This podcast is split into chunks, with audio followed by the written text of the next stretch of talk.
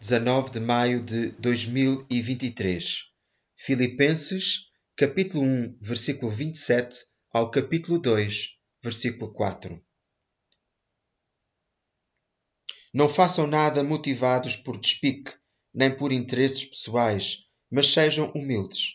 Que cada um considere os outros superiores a si mesmo.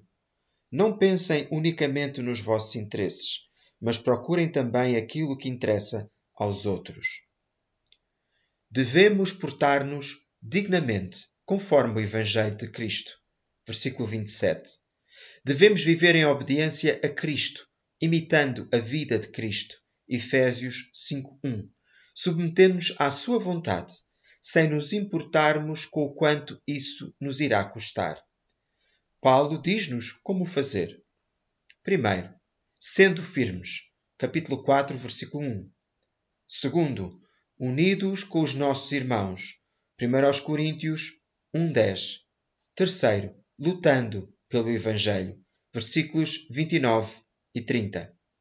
Às vezes, outros interesses e o ambiente à nossa volta fazem-nos desviar deste modo digno de viver com muita facilidade.